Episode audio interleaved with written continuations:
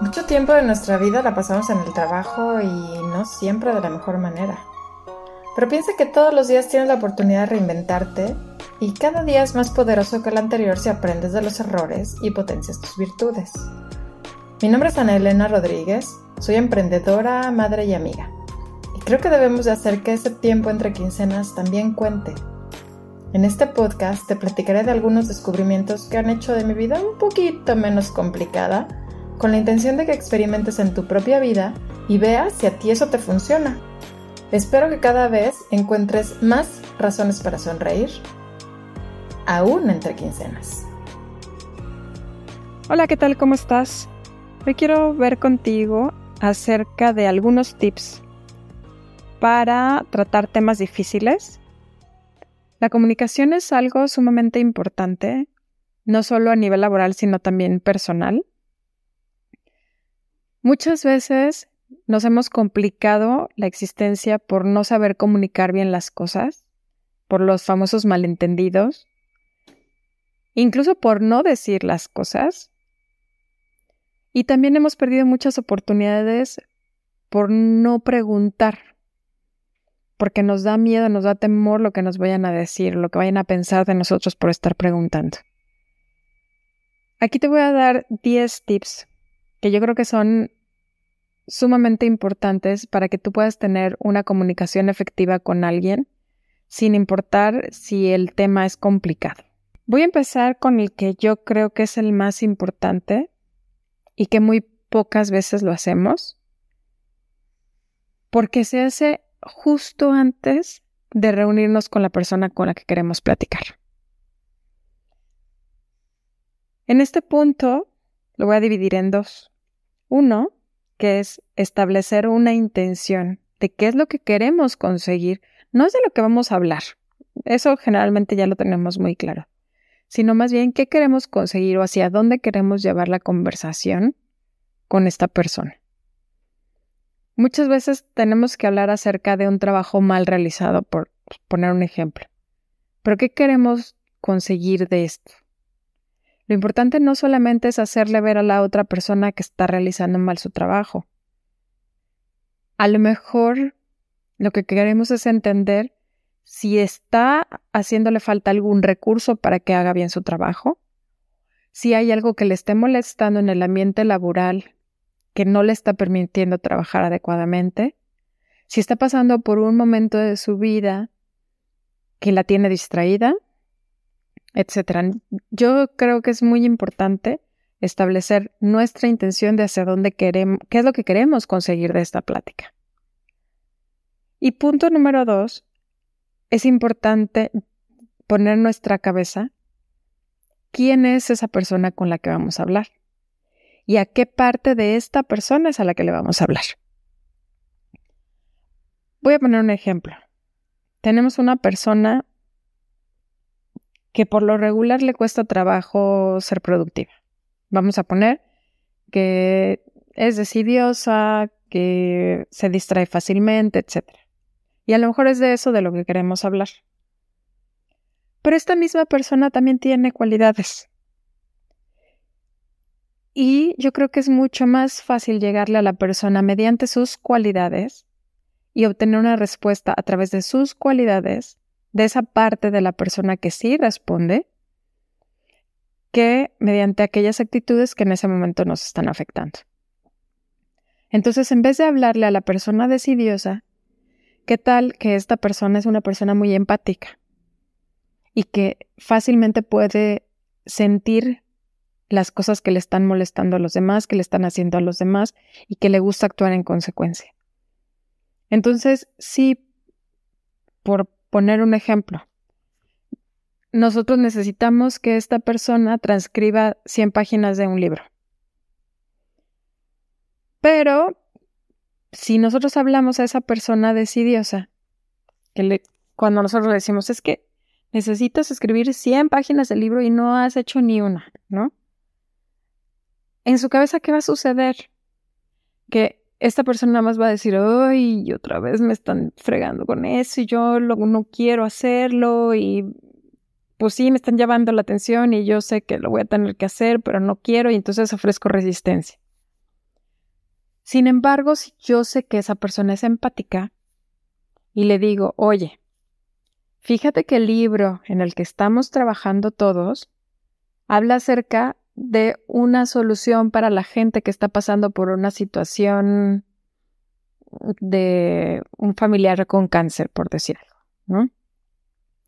Y entonces yo le digo, no, entre más pronto saquemos este libro, más fácil va a ser llegar a toda esta gente que lo está necesitando y entonces ayudarlos a transitar por ese difícil camino.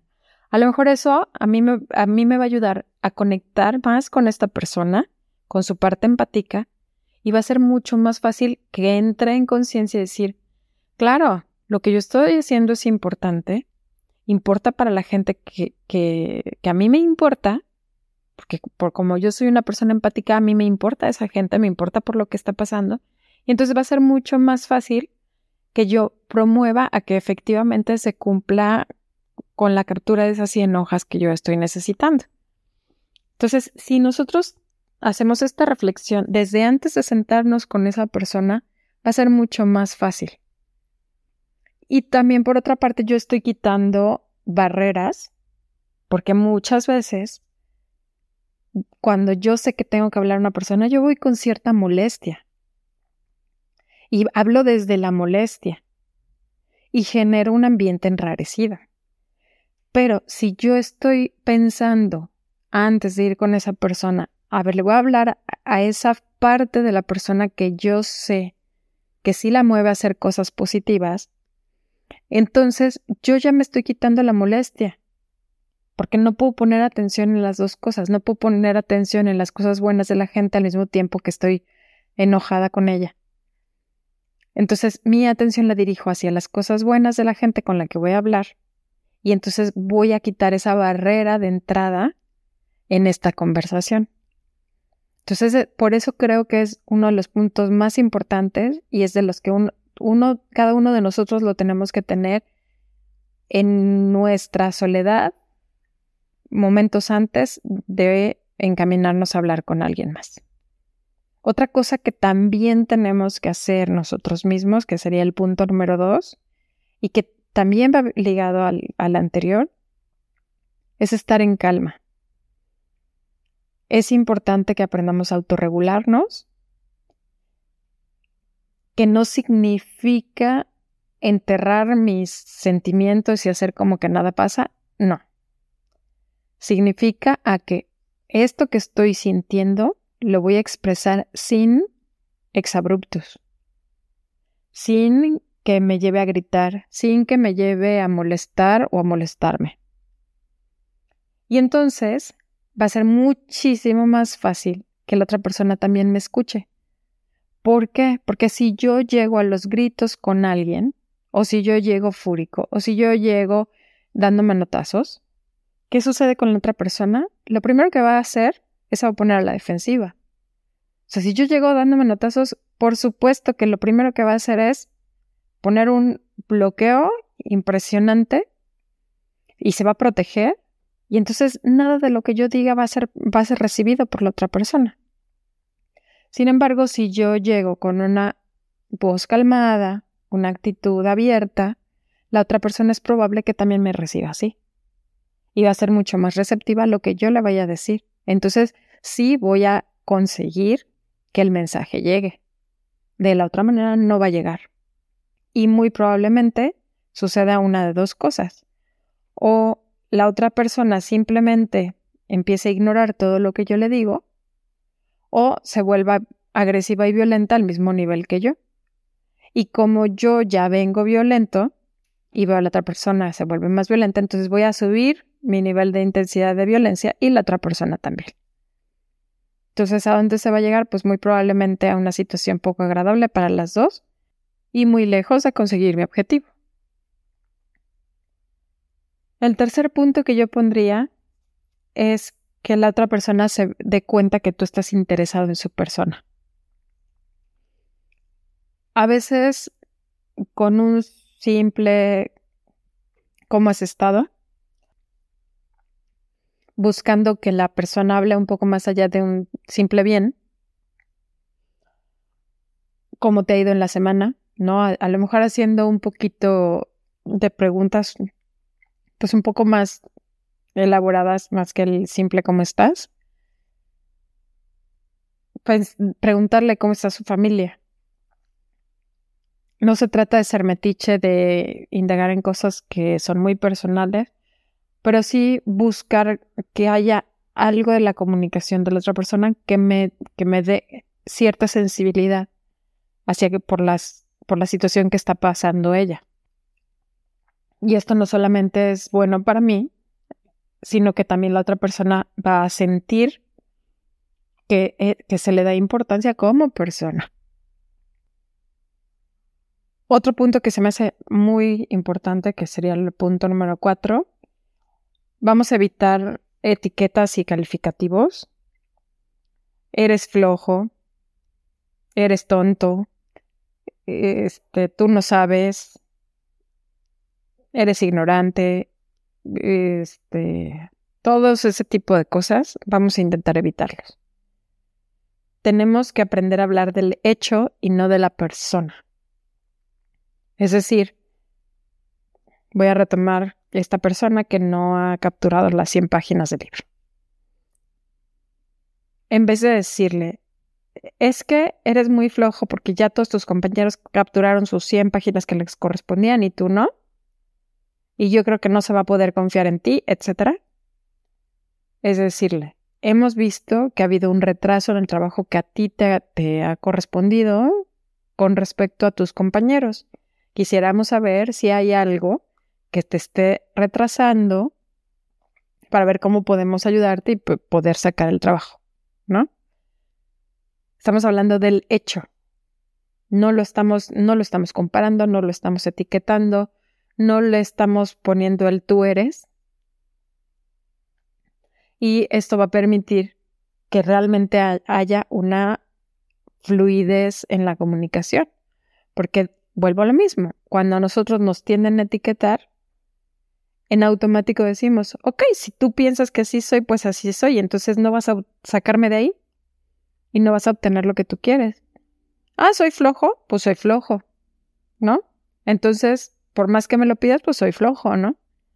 Pero si yo te digo, he notado un retraso en tu trabajo, entonces tú estás hablando de un punto muy particular que se puede resolver de una manera muy particular y en donde no involucras la forma de ser de la persona. Y entonces la otra persona se siente en la flexibilidad de poder apoyar o no a resolver el problema. Porque ya no eres flojo, ahí no hay flexibilidad. Ah, soy flojo, pues soy flojo. Pero cuando dices tú, hay un retraso, ok, bueno, sí, sí lo ha habido por tal y tal circunstancia, este, me propongo hacer tal o tal, o me comprometo a hacer tal o, cual cosa, y sí necesito que me apoyen con este. Estás hablando de un hecho muy particular que se puede resolver. Otro punto es, vamos a intentar en la medida de lo posible evitar las excusas. Si tú te enfocas en pedir soluciones más que explicaciones, punto número uno, es más probable que llegues a algún punto que sí funcione, que sí sirva y que sí se pueda hacer algo, a que orilles a la otra persona a que te invente cuentos chinos para explicar por qué no ha hecho las cosas. Desafortunadamente, la mayoría de las veces, cuando pedimos explicaciones, tendemos más a inventar que a intentar entender por qué efectivamente no hemos podido alcanzar nuestros objetivos. No sé si sea una cuestión cultural o qué, pero finalmente así somos y entonces si nosotros nos enfocamos en pedir explicaciones más que en pedir soluciones, vamos a perder tiempo valiosísimo para los dos que no nos va a llevar a ningún punto. ¿Por qué? Porque muchas veces también la, verdadera razón, pues no la queremos decir. no queremos decir que nos ha, nos ha costado mucho trabajo empezar, ¿no? Y es normal, o sea, todo el mundo nos ha pasado de repente eso. Pero es difícil que nos lo entiendan. La verdad es que, sobre todo a un nivel productivo, nos cuesta mucho trabajo entender que de repente traemos nosotros mismos, para con nosotros mismos traemos resistencia. Entonces, en vez de decir, ¿sabes qué me ha costado mucho trabajo empezar? Prefiero decir, he estado muy ocupado con otras cosas, o este, no me han entregado la información que necesitaba, bla, bla, bla, bla. Y como no es real, es muy difícil atacarlo. Entonces es mucho más fácil decirle, ¿cómo tú dime, ¿cómo podemos resolverlo? ¿Qué hacemos para que se resuelva? Si de esa persona surgen la, surge la propuesta de cómo resolverlo, va a ser mucho más fácil que efectivamente veamos dónde sí viene el problema que nos está atorando y que encontremos una solución en conjunto. A lo mejor decirle, a ver, tú me estás diciendo que me vas a entregar cinco hojas en la mañana y cinco hojas en la tarde, ¿no? Por decir algo vamos a hacer esto. Yo voy a venir todas las mañanas y todas las tardes para ver tus cinco hojas. Y entonces de esa manera empujas un poquito sin necesidad de acorralar a la gente. Si le das el seguimiento, la, la llevas a lo mejor un poquito de la mano y a lo mejor tienes que hacerlo los primeros dos, tres días, pero ya de ahí ya agarró inercia y ya los demás pues ya se sigue y a lo mejor en vez de terminarlo en 10 días como lo tenía pensado, lo termina mucho más rápido porque se da cuenta de que como lo que le estaba costando trabajo era arrancar, pues, pero ya una vez que arrancaste puedes continuar, pues entonces lo termina haciendo mucho más rápido. O a lo mejor sí necesita, a lo mejor le daba pena este, pedir una computadora prestada porque no tiene una computadora asignada y entonces por eso no había podido empezar. Pero ahora que ya se lo preguntaste, ok, ya sabes que a ti te toca la responsabilidad de ver que se le asigne una computadora para que pueda trabajar. Detalles, ¿no? Detalles que solamente hablando vamos a poder encontrar y muchas veces nos ha pasado de que cuando ya hablamos las cosas nos damos cuenta de que lo que venía atorando la situación era realmente sencilla y que solamente era cuestión de hablarlo. Ah, pues me habrás dicho que necesitas una computadora, yo vi una que estaba abandonada ahí en la bodega, pues me lo hubieras dicho y te la, te la pasaba, ¿no? Entonces, no, no, ah, claro que la persona que no tenía computador no sabía porque ella no había entrado a la bodega. Yo sí lo sabía, pues es cuestión de comunicación y se van resolviendo las cosas.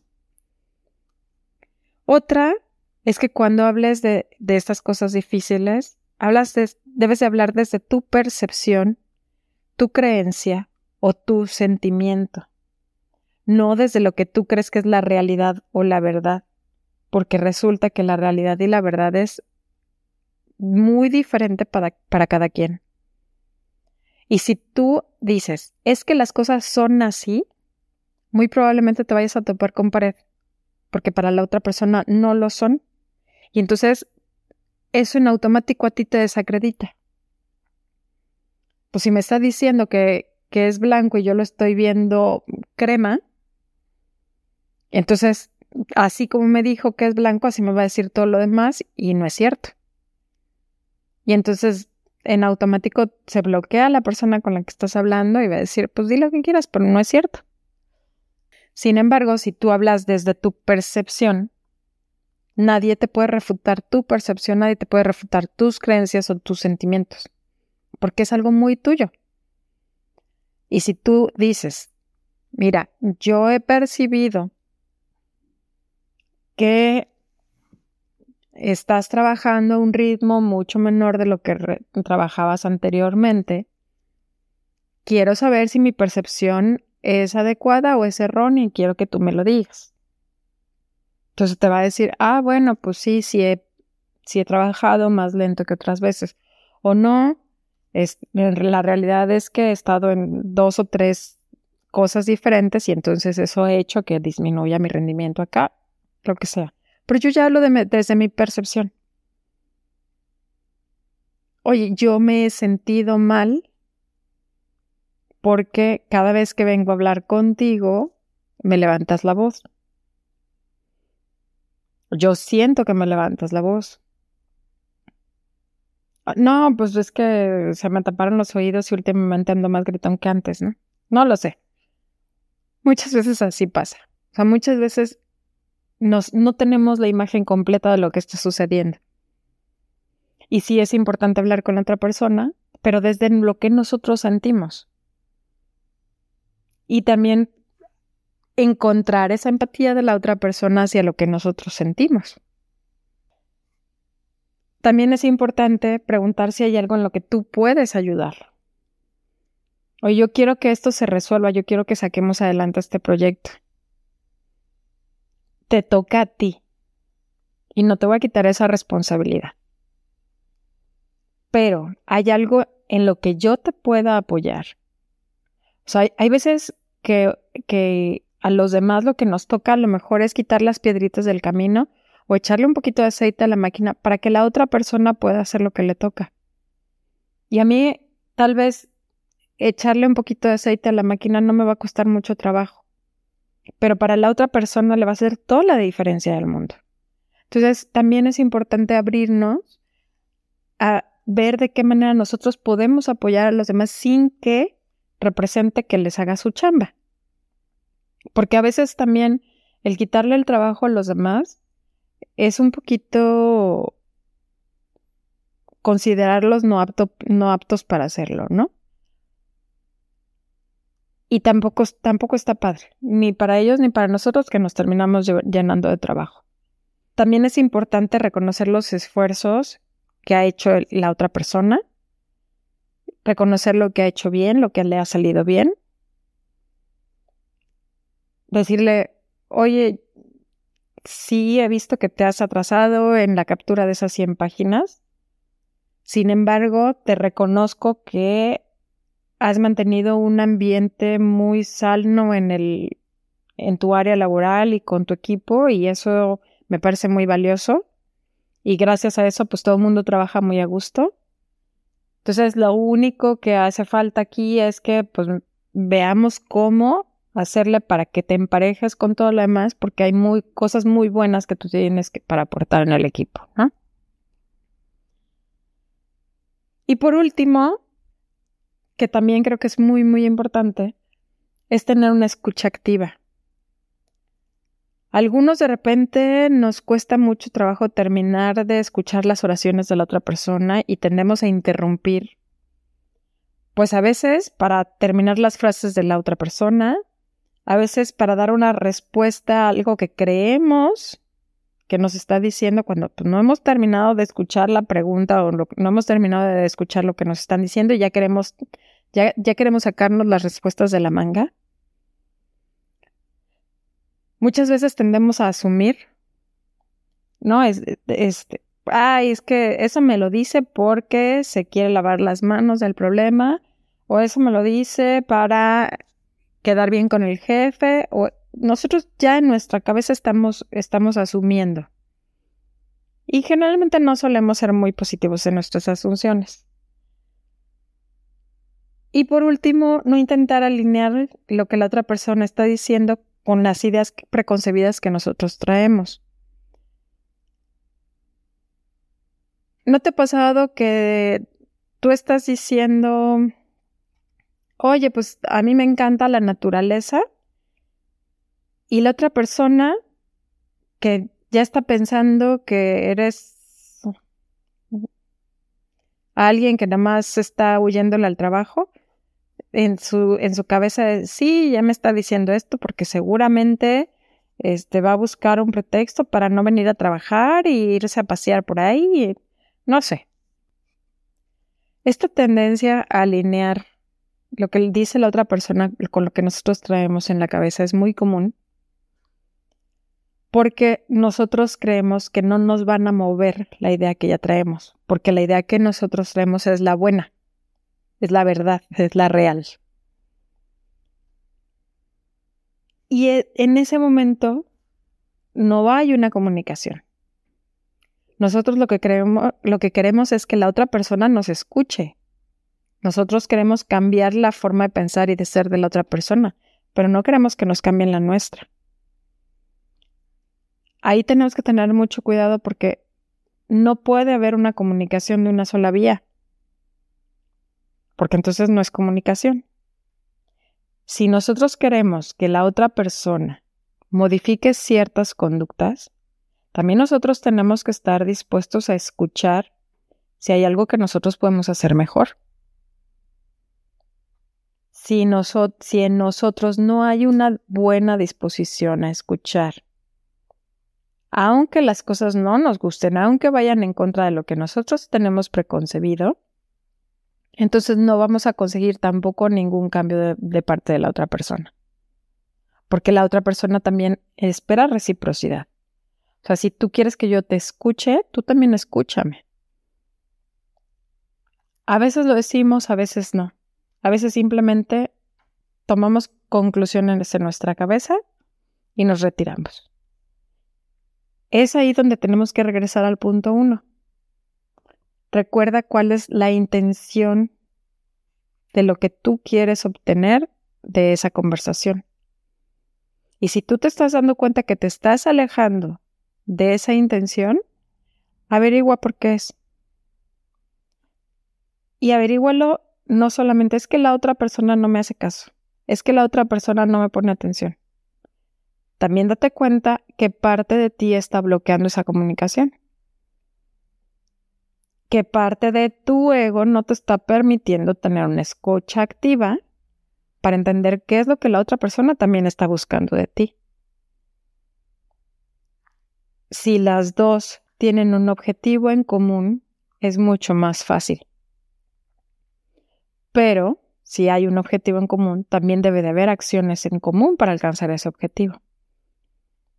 Entonces, yo te invito a que seas reflectivo desde antes de tener esta conversación difícil para pensar cuál es tu intención y qué, a qué característica de la persona le vas a hablar. Encontrar las formas y las palabras adecuadas, la actitud adecuada para que tu mensaje realmente se transmita y al final darte cuenta y evaluar si realmente estás consiguiendo tu objetivo y si no lo estás consiguiendo, ¿qué es lo que está impidiendo que la comunicación te lleve o las lleve hasta allá? Aquí es un trabajo de antes, durante y después. Y obviamente, cumplir con los acuerdos. Si tú eres una persona en la que se puede confiar, no hace falta mucho más allá de tener una conversación. Si tú eres una persona en la que no se puede confiar, no va a haber comunicación que valga la pena, porque no va a haber credibilidad. Y porque de la misma manera que tú dices mentiras, los demás te van a decir mentiras y entonces de nada va a servir la comunicación. Sí creo que es bien importante que aprendamos a comunicarnos desde la empatía desde lo que nosotros interpretamos, sentimos o pensamos y dejar de establecer verdades absolutas que no existen. Y vas a ver cómo esto te va a facilitar muchísimo la vida, en lo personal y en lo laboral. Conversaciones difíciles las va a haber, porque afortunadamente en este mundo tenemos cientos y miles de formas de pensar diferentes y afortunadamente porque eso nos enriquece mucho a todos. Pero tenemos que tener una escucha activa, tenemos que saber escuchar y tenemos que saber comunicar. Espero que esto te haya servido. Te mando un abrazo bien fuerte. Cuídate mucho. Bye.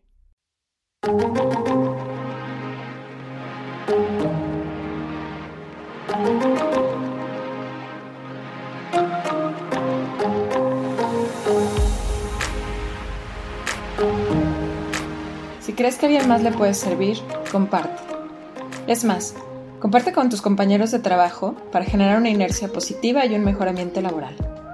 Si quieres que tratemos un tema en particular, contarme tu historia o simplemente entrar en contacto, escríbeme a entrequincenas.gmail.com.